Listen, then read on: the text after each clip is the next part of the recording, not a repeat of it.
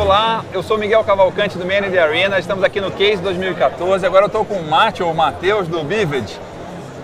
Você tem uma, uma, startup, uma empresa na área de educação. Né? Uhum. O que, que é a maior preocupação sua dentro da empresa com educação, com, com tecnologia de educação, com eficiência de educação? O que, que você está olhando para fazer com que o produto seja mais eficiente?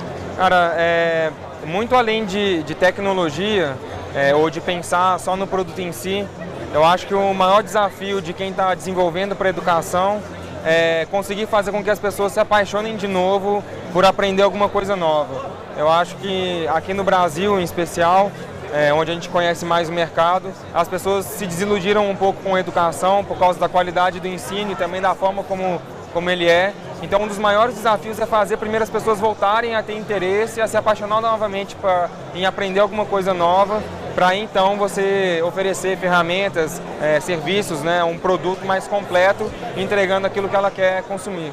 Você pode contar alguma coisa que deu certo e outra que deu errado nesse, nessa busca por, é, pelo prazer da, do aprender? Sim, é, muitas vezes a gente acha que é, pessoas muito famosas e muito renomadas, elas são aquelas que a gente tem que trazer para ensinar coisas novas. É, por um lado, isso funciona. A gente tem ao mesmo tempo casos de sucesso fazendo isso e também casos de fracasso fazendo a mesma coisa. Então, professores estrela, vamos é, dizer assim. exatamente. Então, a gente pega uma pessoa chave do mercado e alguns caras são muito bons mesmo e eles agregam bastante valor e, e trazem aquele conteúdo que as pessoas realmente queriam aprender.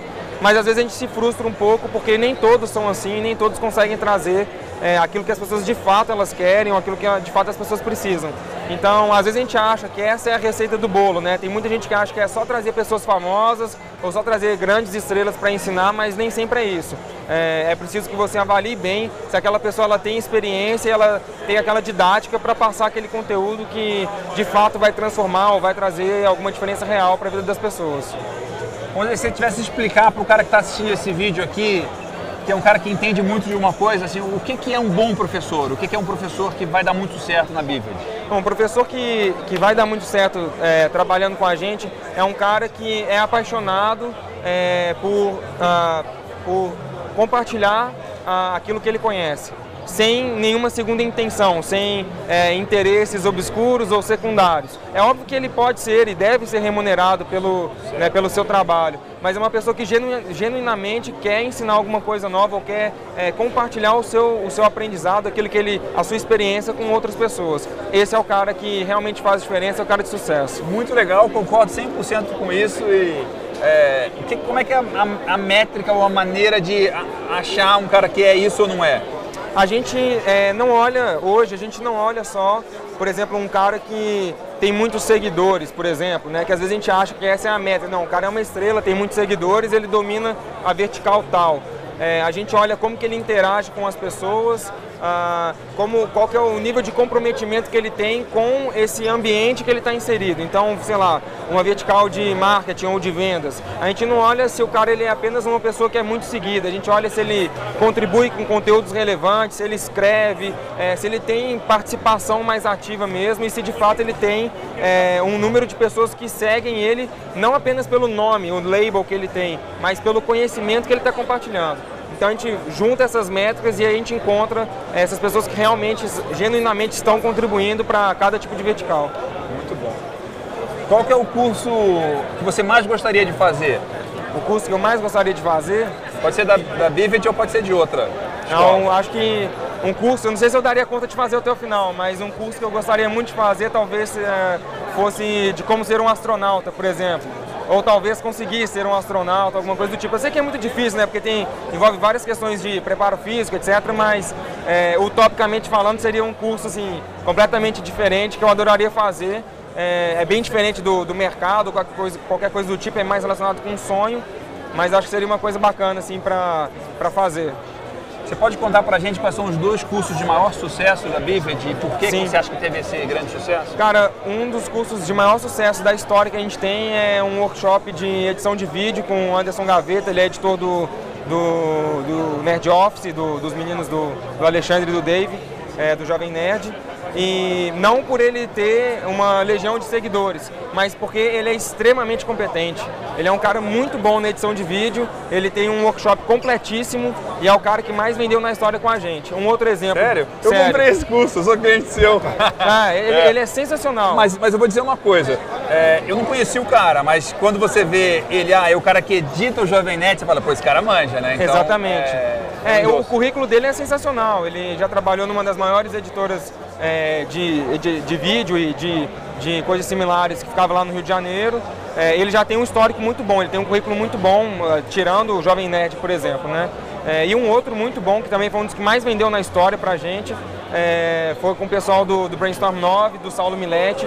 Ele tem um curso de design que é assim, fora de série, cara, é sensacional é realmente de grande sucesso. É um cara que ama ensinar, ama, ama passar aquilo que ele conhece. Por isso que é um- foi um curso de extremo sucesso, assim como o do Gaveta. O Gaveta ele ama tanto ensinar, ele ama tanto passar o conhecimento que ele tem para os outros, que as pessoas ficam mais apaixonadas por ele, mais do que, ah, ele edita esse ou aquele programa. Não, eles gostam do cara pelo que ele é, entendeu? Por, por, por essa paixão que ele tem de, de, de contribuir, de dividir aquilo que ele conhece.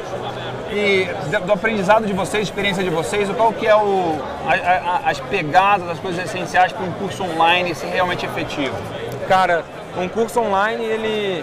Às vezes a gente acha que precisa de, de, de coisas muito complexas complexas para se realizar, é, mas se você tiver um telefone, um smartphone é, e um microfone, ah, pode ser até um microfone do, do seu fone de ouvido, por exemplo, você já consegue gravar um curso bem feito. É, inclusive tem um curso gratuito no Bivid de, de como dar aulas online que explica exatamente essas coisas. Como você pode usar o abajur da sua casa, a iluminação do seu quarto, o fundo que você tem do seu escritório para fazer um, um- montar um bom cenário, etc. e fazer uma aula bacana. É, tem vários programas gratuitos de gravação de tela, etc. que é, fazem com que não, não fique ah, exclusivo para pessoas, né, ou entre aspas, estrelas fazerem os seus, as suas aulas, mas fica aberto para qualquer pessoa mesmo que tem um bom conhecimento e quer compartilhar suas experiências, né, aquilo que ela tem de bacana. É, qualquer pessoa que é, tenha poucos recursos já consegue fazer isso com uma qualidade aceitável, uma qualidade bacana. Vocês são uma empresa de educação. Sim. Que, que vocês recomendam e o que, que vocês fazem do trabalho de educação dentro da empresa, para capacitar a equipe dentro da empresa? O que vocês recomendam para o mercado? Bom, é, a primeira coisa a gente tenta deixar os nossos, os nossos funcionários, nossos colaboradores, é, o mais atualizados possível e tudo aquilo que eles querem conhecer de novo e aprender de novo, a gente tem uma abertura muito grande para tal.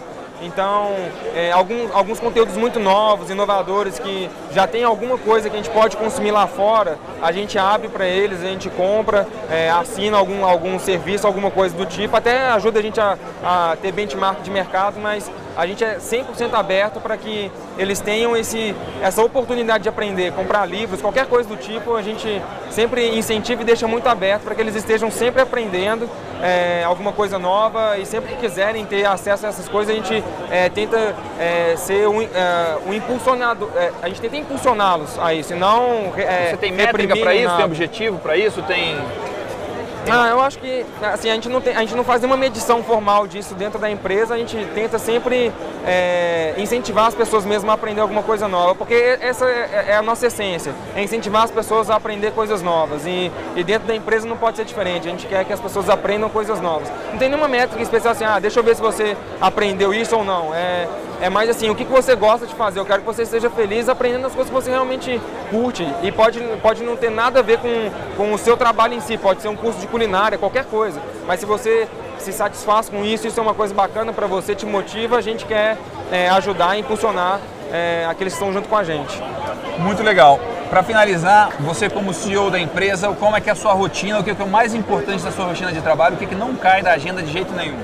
que não cai da agenda de jeito nenhum é acordar cedo e dormir tarde. Isso não cai da agenda nunca. É, não, mas brincadeiras à parte, eu acho que o mais importante, pelo menos para mim, é, junto com o Bivid, é mostrar para as pessoas que é, eu também estou aprendendo, eu não sou uma, uma pessoa superior, eu não sou um cara é, fora da curva ou uma pessoa inacessível. Eu sou apenas mais um cara no time e estou ali trabalhando e aprendendo junto com, com todo mundo. Isso para mim, é, que é muito mais do que a agenda, não, não pode faltar para ninguém que está é, tocando uma startup uma empresa. É importante que, que a gente esteja sempre aberto a aprender coisas novas, bem pé no chão, né, com bastante humildade, senão a gente para de aprender. Muito legal. Mate Montenegro, muito obrigado né, por falar com a gente aqui, Menende Arena, no Case 2014. Isso, eu que agradeço. Obrigado, pessoal.